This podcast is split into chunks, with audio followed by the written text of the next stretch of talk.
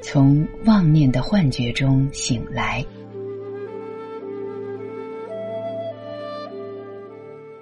某个朋友告诉过我一件趣事。有一次，他跟别人到小酒吧里谈心，两人分别点了一支汽酒。他不怎么会喝酒，所以才喝到一半就开始发晕。谁知人家拿过他的酒瓶一看，却发现那酒的酒精含量竟是零。换句话说，我那朋友。竟然被半支汽水给灌醉了。后来这件事儿被当成他不会喝酒的明证，逗乐了许多人。然而，灌醉他的确实是那瓶汽水吗？当然不是，灌醉他的是一种能以假乱真的妄念。很多人都活在妄念的蒙骗当中，但。他们对此往往一无所知，他们总是以为自己的想法就是事实的真相，然后用那所谓的真相来挤压自己，自寻烦恼。所以古人们才说：“世上本无事，庸人自扰之。”为什么人们总会庸人自扰呢？因为人们大多认假成真，不明白世界的真相。正如一个人在梦中被猛兽追杀，陷入极度恐惧，一觉睡醒，知道那只是一场梦，才能从虚幻的恐惧中解脱。所以说，我们只有认知无常的真理，不再执幻为实，才能真正摆脱妄念的蒙骗与左右。妄念的力量非常强大，我们的每一个想法。每一个态度，对世界的所有认知，统统沾染了他的痕迹。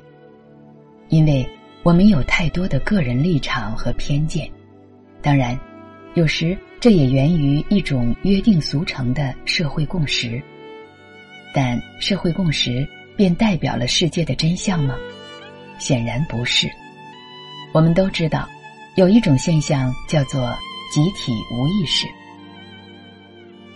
生活中有很多集体无意识的例子，比如，有的人宁可背负难以偿还的债务，也要买房；有的人买了房才肯结婚；有的人觉得活着就是为了房子，在他们看来，自己的房子才是家，有自己的房子才有安全感。再举一个例子，许多人都觉得现在的医生。只把救人当成一份工作，大多缺少一份悬壶救世者应有的慈悲。但是，他们仍然希望自己的孩子能够成为医生，或者嫁给医生，因为医生的收入高、前景好，医生是一种地位的标志。现代社会最为普遍的一种集体无意识，便是价值体系的混乱。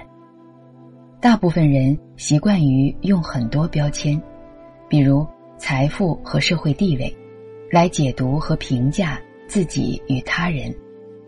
他们对创业致富之类话题的关注，远远超于对智慧感悟的关注。但他们不明白，假如人生大厦的地基不稳，一点点小小的挫折就会引起整栋大厦的崩塌。许多社会名人、影视红星的自杀，就是这一观点的有力佐证。可见，妄念虽无形，却能消解理性，让人陷入痛苦的假象之中，不可自拔，不能抽离。那么，怎样才能摆脱妄念的控制，还原清净的真心呢？首先，应该明白什么是妄念。妄念是对境升起的念头，会随着外境的改变而不断改变。例如，你没吃过榴莲，但是觉得它很难闻，所以你很讨厌榴莲，甚至不愿跟吃过榴莲的人待在同一间屋子里面。但是有一次，你喜欢的女孩要求你陪她吃榴莲，于是你不得已而为之。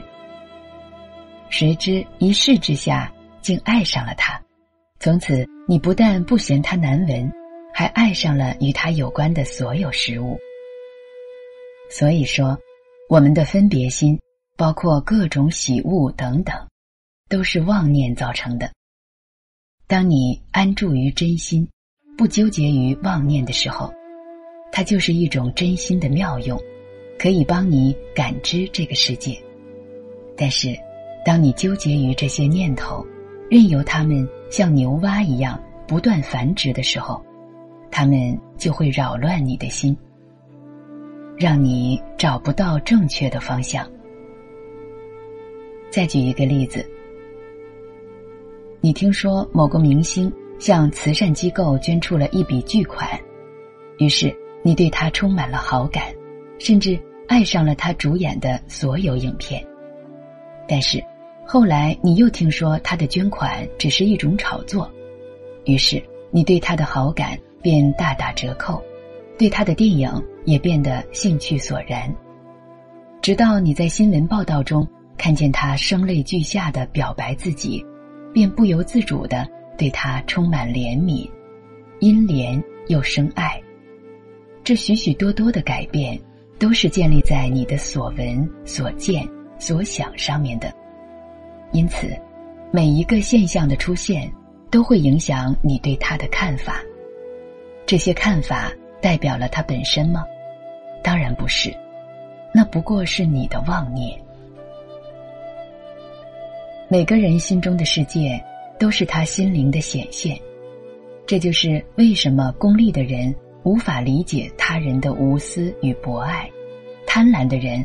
为什么觉得世界处处与他为敌的原因？很多人觉得自己被外部世界控制了，但事实不是这样的。你之所以会感到自己受到控制，是因为你认假成真，把一切都看得非常实在，所以升起了许多欲望与贪念。只要你能随缘知足，安住于真心。外界就不能动摇你的宁静与快乐。比如，你要是对一个人毫无所求，就不用看他的脸色做人，就是这样。可见，满足了基本的生存需要之后，真正束缚我们的，仅仅是自己的习气、情绪与偏见。我举个简单的例子。沙漠里有三个人，一个人很消极，一个人很积极，一个人积极但也随缘。当这三个人都只剩下半瓶水时，消极的人就会感到恐慌，积极的人就会为自己还有半瓶水而感到欣慰。积极但随缘的人会珍惜它。并悠然又警觉的寻找水源。他怎么知道自己一定能找到水源呢？其实，他不知道未来会发生什么事，但是，他非常清楚自己无法控制好多东西，所以，他宁可享受当下，也不愿意把宝贵的生命浪费在无穷无尽的妄念当中。他只管做好自己能做的事情，然后就安住于坦然与宁静，不去想为啥自己不多带一些水，不去想啥时候才能找到水源，也不去想自己会不会渴死，更不会专注于身体的焦渴。他像我的小说《西夏咒》的女主角雪雨儿一样，认了心。叫墨风吹去他心中的尘渣，叫蓝天洗去他灵魂的俗意。这是一种多么美妙的诗意啊！人生就是这样，不要为过去追悔，也不要为未来担忧，你只管把握好当下，尽力做一些你应该去做的事情，为这个世界。带来一点有益的东西，其他的就由他去吧。这样一来，你自然会活出这样的一种诗意。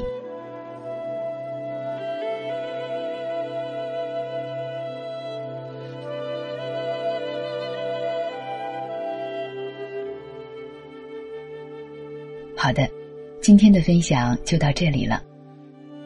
感谢您收听名家经典，我是海潮明月，我们下期节目再会。